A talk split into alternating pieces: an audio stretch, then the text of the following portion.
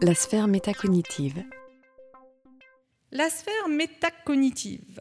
Donc, elle va être en jeu dans votre rencontre. C'est la connaissance qu'a un élève de son fonctionnement, donc la capacité qu'il va avoir à le verbaliser. C'est euh, les élèves en échec. Alors ça, pour le coup, c'est vraiment flagrant. Euh, les élèves en échec vous disent toujours, quand tu dis comment tu as fait, je ne sais pas. Ou ils vous donnent les réponses toutes faites. J'ai relu mon cours. Ah bon, mais quand tu relis, qu'est-ce que tu fais? Est-ce qu'en même temps tu cherches à mémoriser euh, Bah j'ai relu, puis après j'ai relu une deuxième fois, puis après j'ai récité un moment, puis comme ça allait pas, j'ai encore relu. Voilà. Donc ça c'est un élève en fait qui n'a aucune stratégie. Il fait ce qu'il a entendu dire, hein, parce que tout le monde dit il faut relire ses cours, etc. Mais il n'a pas de stratégie propre. Donc cet élève-là, comme il n'a pas de stratégie, il ne peut pas agir sur ses stratégies. Donc quand il échoue, il n'a aucun moyen de venir modifier sa stratégie. D'où l'importance que l'élève arrive à comprendre son fonctionnement.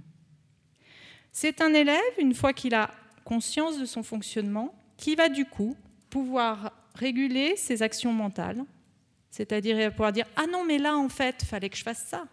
Donc là, vous êtes sûr que vous avez déjà un élève qui a une connaissance de ces processus et qui va du coup pouvoir autocorriger ses actions. Donc c'est les élèves qu'on aime bien quand euh, ils ont ces capacités-là, parce qu'en fait, ils sont très autonomes. Donc tous les élèves qui sont en grande réussite scolaire vous expliquent comment ils font. Ils vous disent Ah non, mais moi j'ai fait ça, le prof il avait dit ça, mais moi j'ai fait comme ça parce que je trouvais que c'était plus simple, etc. Donc la métacognition pour les élèves en difficulté, c'est un enjeu qui me paraît majeur. Et ce que je peux vous attester, c'est que quel que soit l'environnement de l'enfant, quelles que soient ses ressources cognitives, tous ont accès à la métacognition. C'est-à-dire tous peuvent prendre l'habitude, si on les entraîne, à réfléchir à comment j'ai fait, qu'est-ce que je peux corriger, à quel endroit j'ai fait une erreur.